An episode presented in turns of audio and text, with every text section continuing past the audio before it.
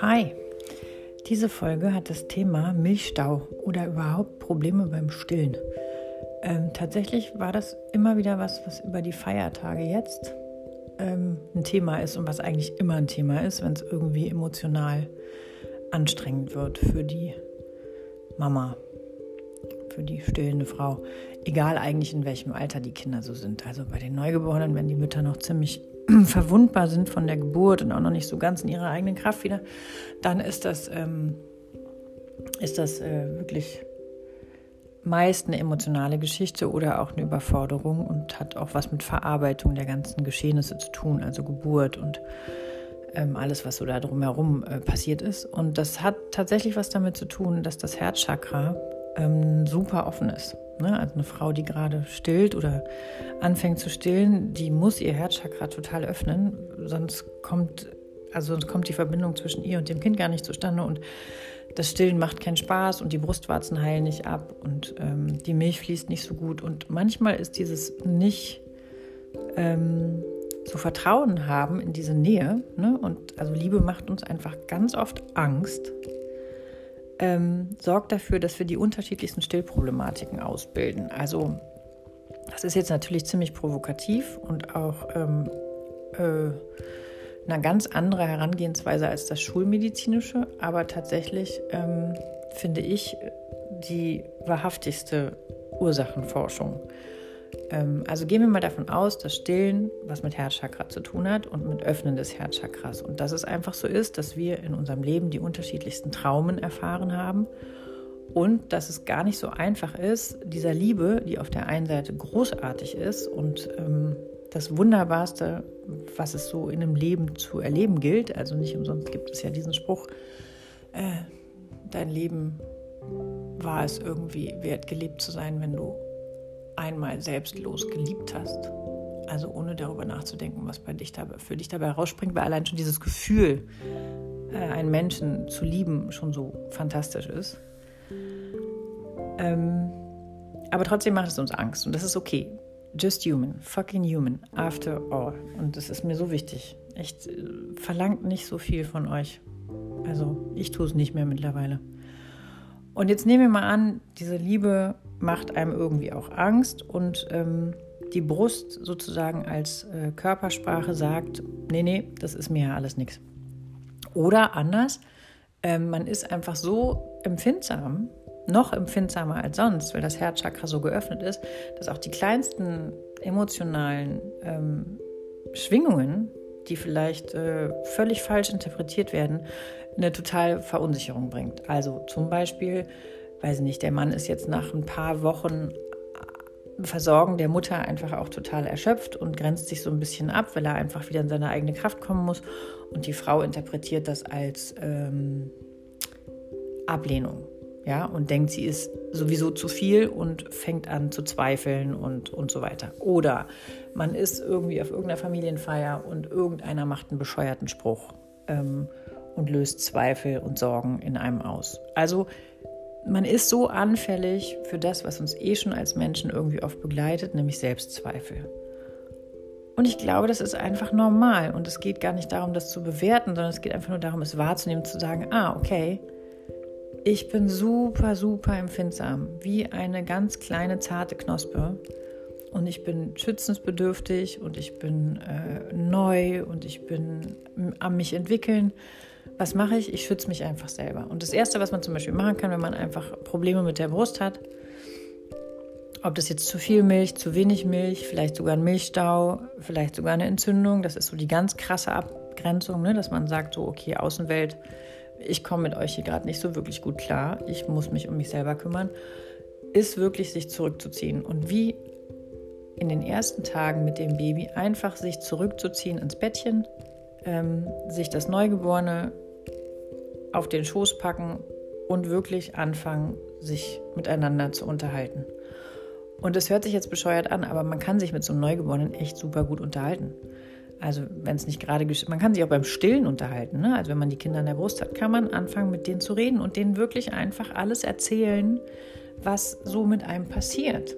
Ähm, in dem Wissen, dass die einen total annehmen, auch nichts dagegen sagen können, aber dass da wirklich ein Wesen ist, was euch so vorbehaltslos liebt und immer versteht, dass ihr euch mit dem einfach vernetzen könnt und euch dem öffnen könnt und all diese Ängste, die euch beschäftigen, mit diesem Wesen teilen könnt. Sieht im Klartext so aus und war tatsächlich auch Teil meiner Stillzeit. Also ich habe es bei allen drei Kindern geschafft, Milchstau und äh, eine Brustdrüsenentzündung zu kriegen, weil mir diese Liebe so fucking unheimlich war. Habe es aber dann bei Kind 3 wirklich geschafft, mich hinzusetzen, ähm, als ich gemerkt habe, äh, okay, das, da tut hier irgendwas weh, da ist vielleicht sogar ein bisschen was gerötet, stillen ist gerade Aua. Ähm, dann habe ich mich mit dem Baby ins Bett zurückgezogen und habe das an der Brust gehabt und habe Rotz und Wasser während des Stillens geheult und habe mir so alles von der Seele geheult, was mich, ähm, was mich beschäftigt hat. Und dann sind die Tränen auf dieses Neugeborene äh, geplätschert und die Milch sprudelte und floss. Und da gibt es einfach so einen alten Spruch meiner äh, ersten Hebamme, die, mir, die mich ausgebildet hat. Eine unfassbar weise Frau. Und die hat gesagt, wenn die Tränen fließen, dann fließt die Milch. Und dann ist jeder Stau passé. Und eigentlich braucht ein Milchstau wirklich emotionale Zuwendung zu sich selbst und ähm, vielleicht auch von den Menschen drumherum, wobei ich totaler Fan davon bin, von den Menschen um sich herum nichts zu erwarten, weil es einen wirklich so unfrei macht. Also wir glauben immer, dass die Menschen um uns herum uns ihre Liebe beweisen müssten, indem sie irgendwas für uns tun. Das ist Bullshit. Und es ist total okay, wenn andere Menschen an, mit sich selbst auch beschäftigt sind und vielleicht nicht so sind, wie wir sie gerade hätten und bräuchten, weil wir haben immer noch uns. Und ich kann mir selbst der liebevollste Mensch sein, den es auf dieser Erde gerade gibt. Und wenn ich Mutter von einem Baby bin, kann ich natürlich auch mich mit diesem Baby verbinden. Was ich ja über Stillen eh tue. Und ich muss es ja eh sechs bis sieben, acht Mal am Tag an die Brust legen. Aber da kann ich diese Stillmahlzeiten nutzen, um wirklich mich zu verbinden, emotional zu verbinden und ehrlich und authentisch zu sagen, ich finde es total toll, was hier gerade passiert, aber es macht mir auch Angst. Und dann gucken einen diese großen Kinderaugen an und man denkt so, ja, okay. Fuck, Augen zu und durch da und rein, mir wird nichts passieren. Und diese Liebe ist wie eine Flutwelle. Die ist riesig und es ist ein 10, 10 Meter äh, Hammer Wellenberg. Und ich weiß, ich stand mal vor so einem 10 Meter Wellenberg und es war das eindrucksvollste und das ähm, gruseligste, was mir in diesem Leben je passiert ist. Und ähm, tatsächlich, wenn man für irgendwas steht, was sehr gruselig und groß ist, dann kann man oft nicht drüber und auch nicht drunter, sondern irgendwie nur durch. Und so ist es auch mit der Liebe zu einem Neugeborenen. Und durch heißt einfach Rinder. einfach Rinder. Und sich dieses Neugeborene noch mehr zur Brust nehmen, gerade wenn die Brust sagt, geh weg. Okay, das war jetzt so die emotionale Komponente eines, einer, einer, einer Brustgeschichte, egal in welcher Form sie auch auftaucht. Bei zu wenig Milch ist es tatsächlich so, dass man irgendwie sich selber nicht zutraut, dieses Baby zu ernähren und mit Zweifeln ähm, befasst ist, ne? ob man dieser Mutterrolle überhaupt gewachsen ist. Und manchmal spielt auch so ein bisschen Schuld eine Rolle. Oft ist das so nach Kaiserschnitt, ne? dass man ähm, immer noch an dem Verarbeiten der Geburt ist, aber irgendwie denkt, boah, wieso habe ich das denn jetzt nicht alleine gemacht? Frauen, die einen Kaiserschnitt hatten und ähm, mit diesem Kaiserschnitt total zufrieden sind, haben eher zu viel Milch als zu wenig oder genau richtig. Aber zu wenig Milch hat so ein bisschen was mit Selbstzweifel an dieser Mutterqualität zu tun und totaler Bullshit. Ihr seid alle genau die richtigen Mütter für eure Kinder. Ihr habt euch einander ausgesucht und warum sollte daran was falsch sein?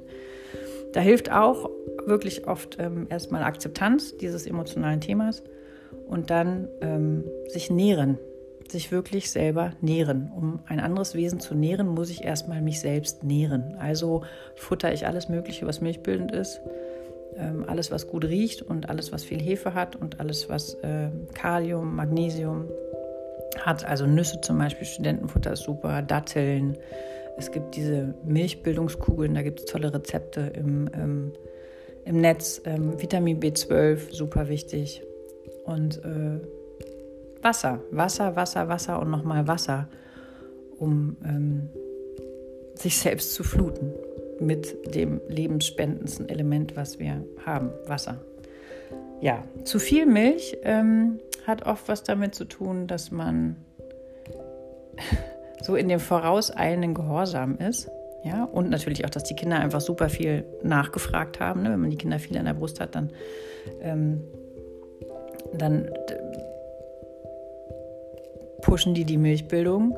Und das ist oft nur ein ganz kurzer Moment. Ja, also da hat man vielleicht so ein, ein, zwei Tage, wo die Milch mal kurz zu viel ist. Das ist aber überhaupt nicht schlimm, weil da äh, kann man dann zum Beispiel die Brust ausstreichen. Lass die Pumpe weg. Pumpen mag ich nicht so gerne. Die bringen oft was durcheinander. Also Pumpe eigentlich immer nur dann, wenn das Kind verhindert ist, aus irgendwelchen Gründen. Aber man kann zum Beispiel die Brust ausstreichen, man kann mal eine Tasse Pfefferminztee trinken, man kann viel Joghurt essen. Also alles, was kühlt, ähm, hemmt die Milch. Und alles, was wärmt, vermehrt die Milchbildung, kann man sich kurz mehr, so grob merken. Ähm, gilt halt auch für alle Gewürze, Zimt, Ingwer und so, macht viel Milch. Wobei, stimmt gar nicht falsch. Ingwer macht eher wenig Milch. Dachte man immer, weil Ingwer ist eigentlich was Kühlendes. Aber Kurkuma zum Beispiel macht sehr viel Milch. Aber Kurkuma sollte eigentlich auch nur warm ähm, konsumiert werden. Also Kurkuma kalt einzurühren, also diese Kurkuma-Shots, die man kaufen kann, ist totaler Quatsch, weil Kurkuma ist wärmend und Kurkuma braucht auch ein warmes Element, um transportiert zu werden, also warmes Wasser. Komischer Exkurs, aber war vielleicht gerade an der Stelle.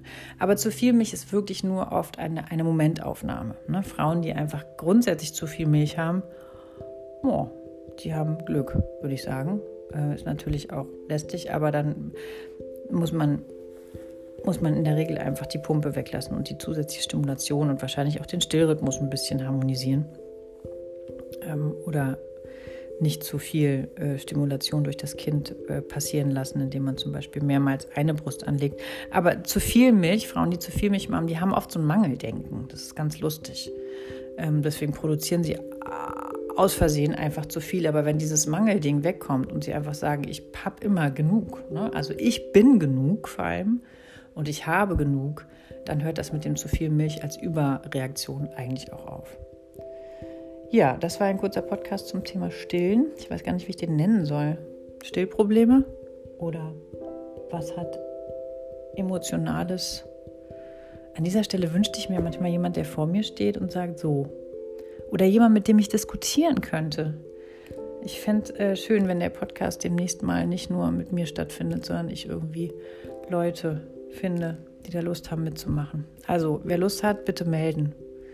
Okay, ich glaube, ich nenne ihn, was hat Stillen mit Emotionen zu tun? Oder mit emotionalen Problemen? Ja, irgendwie sowas. Macht's gut, kommt gut ins Jahr 2021. Tschö.